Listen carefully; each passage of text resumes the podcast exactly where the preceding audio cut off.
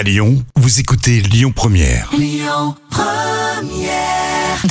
Le grand direct, 7h10h. Manila Mao. Je vous disais qu'un auteur lyonnais euh, avait signé un roman très rythmé à suspense hein, qui parle de Lyon. Et bien justement, il est avec nous là ce matin. Nicolas Basque, bonjour. Bonjour. Vous Bonjour allez tous les bien. Comment? Vous allez bien? Eh ben, Très bien, merci et vous? Ouais, ça va bien. Il fait super beau de- dehors, Nicolas. Nicolas bonne journée s'annonce. Ben oui, complètement. Vous, vous, vous habitez où là, Nicolas? Moi, je suis dans le 7ème, euh, tout près de Jean Massé, là. Ah bah, Vous êtes un voisin, mais c'est génial, Nicolas. C'est Euh, ben, fantastique. Je passerai la prochaine fois prendre le café, alors. Bah, avec grand plaisir, Nicolas. Alors, Nicolas, vous êtes auteur lyonnais. Vous avez écrit Oui. votre premier roman à suspense qui s'appelle Transition.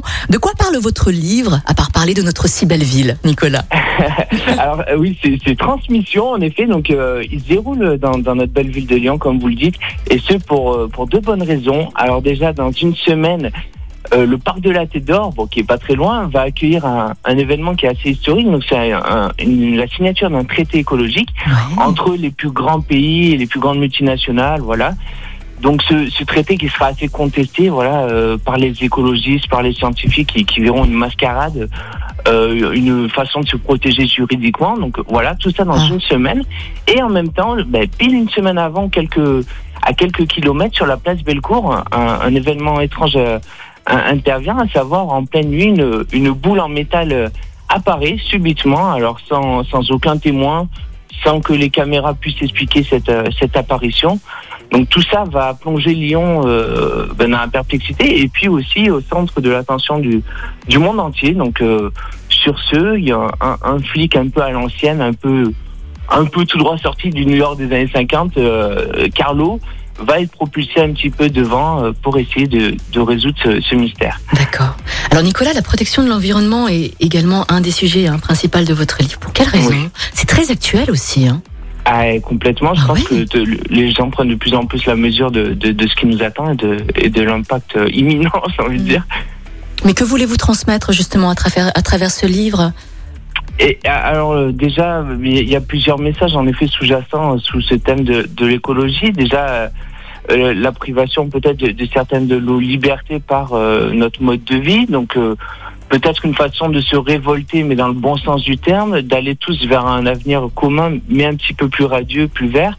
Et puis transmission, voilà, c'est aussi ce qu'on va laisser à nos à nos enfants, à nos petits enfants, ce l'état dans lequel on va on va trouver notre planète. Et eux dans, dans 50 ans comment ils nous verront euh, nous la, la peut-être dernière génération à pouvoir agir?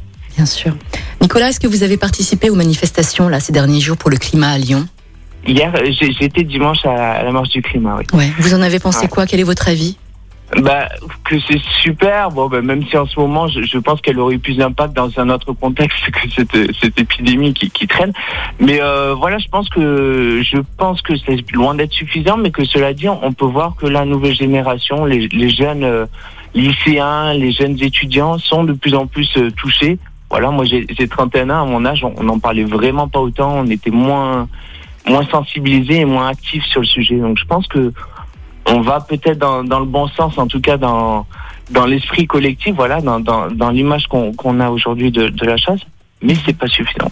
On est d'accord. Mais pour vous, Ouais. euh, qu'est-ce qui fait que, qu'est-ce qui fait, quelles sont les actions justement pour que ça soit suffisant?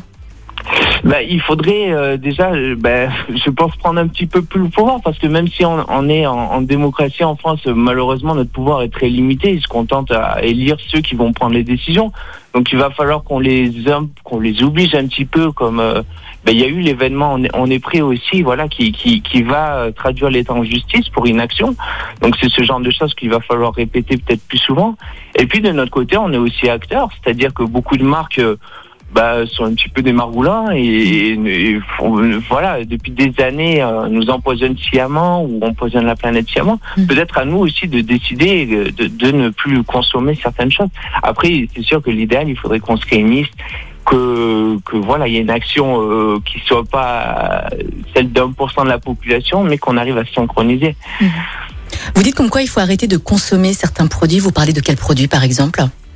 Ben, je ne vais pas nommer, nommer de marque. Ah si, vous que, pouvez, hein. allez-y. Je peux, Faites-vous plaisir. Ça, ça oui. plaisir, là. Allez-y, lâchez-vous. On est ensemble en direct, il est 7h56, vous êtes sur Lyon Première. Je vous écoute, Nicolas. Eh ben super, bonjour au CSA. non. eh ben écoutez, déjà, on sait que certaines marques de, de, de tartiner, c'est le premier qui me vient, voilà, de Ouais. Nutella qui, qui rase des forêts pour Ouais. produire son huile de palme pour le Nutella, sachant qu'il y a beaucoup de choses à faire. C'est c'est un produit qui est néfaste pour l'environnement et Mm. en plus qui, qui est beaucoup trop sucré pour nous, beaucoup trop plein de. Mhm.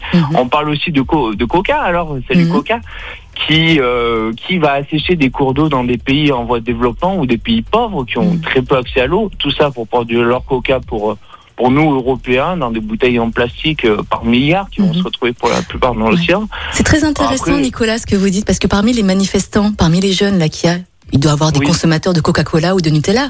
Donc c'est assez contradictoire de, de manifester comme ça sur, euh, sur le terrain et de consommer quand même des produits qui sont très mauvais pour l'écologie. Enfin, je, je Ah. m'interroge, hein, je me pose la question, Nicolas. Je sais pas ce que Ah, vous, vous vous- en pensez.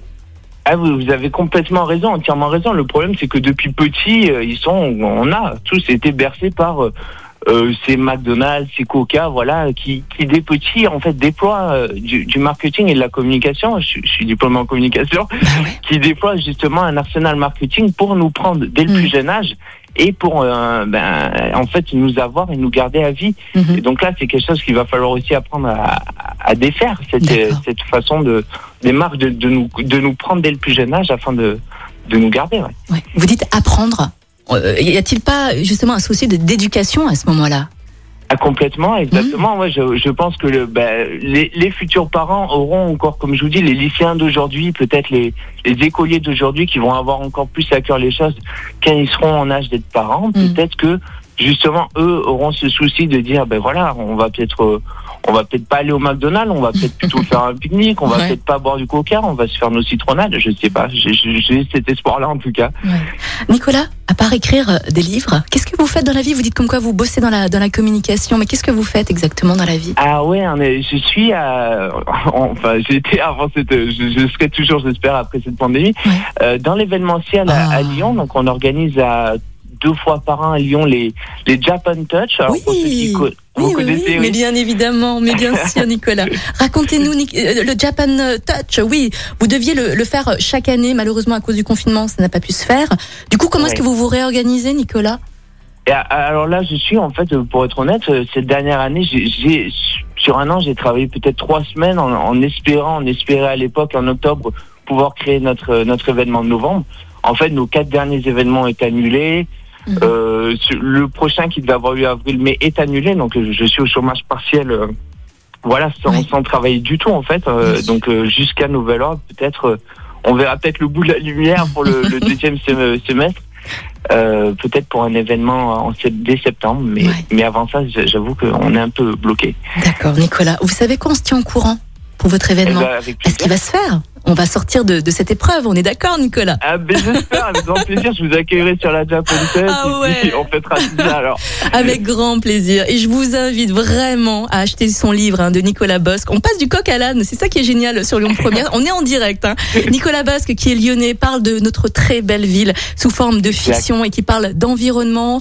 Euh, c'est un très très beau livre. Je vous invite vraiment à, à- à- à acheter son livre euh, Transmission de Nicolas Bosque chez tous vos bons beaucoup, À Lyon. Nicolas, merci beaucoup. Belle journée à vous. Et puis je vous dis à bientôt. Eh ben merci beaucoup Manila, merci à tous les auditeurs et très bonne journée à tous. alors. Merci Nicolas. À très bientôt. Écoutez votre radio Lyon Première en direct sur l'application Lyon Première, lyonpremière.fr et bien sûr à Lyon sur 90.2 FM et en DAB+.